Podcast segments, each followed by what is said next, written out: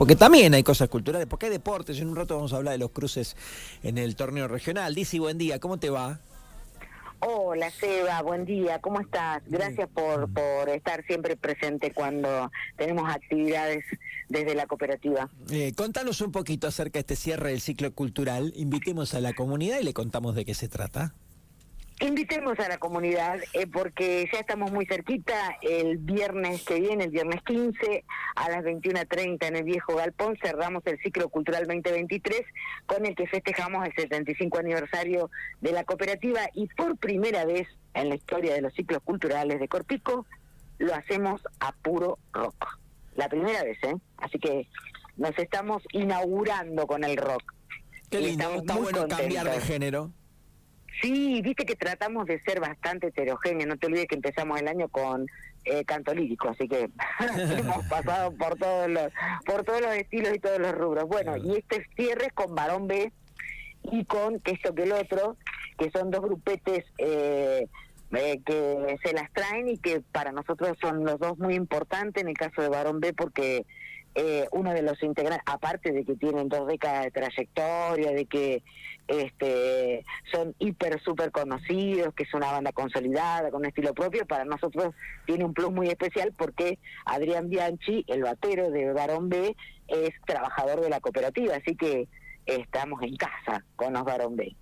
Y después vamos a tener a los que esto que el otro, que si bien son una banda más joven de Santa Rosa, eh, porque se formaron allá por el 2016, eh, son realmente los que lo conozcan, saben que son shows explosivos, eh, que son portadores de toda una, una, bestialidad de energía y que tienen un sello muy distintivo, que de hecho ese sello es el que los llevó a consagrarse como los ganadores del primer precosquín de rock de La Pampa. Así que re Qué lindo, porque sí, además eh, Barón B indudablemente tiene, tiene trayectoria además, ¿no? Tiene pasado y tiene, tiene presente también, que es difícil.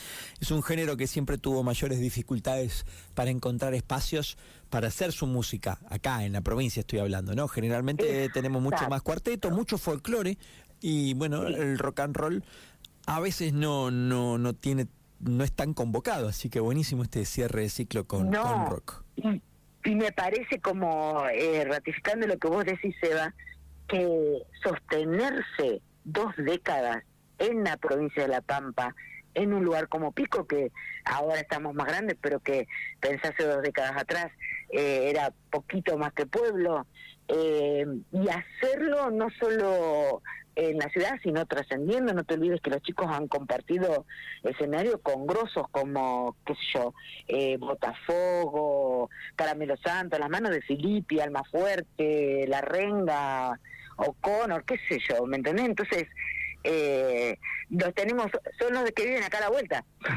totalmente. Entonces te parece increíble, pero son muy grosos los chicos, muy grosos. Bueno, repasemos lugar, horario y día.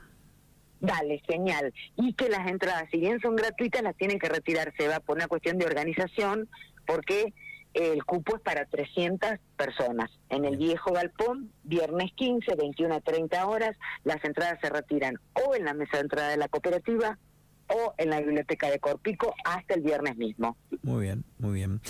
Un, un abrazo y gracias, Dizzy, que salga todo el día. No, gracias a vos y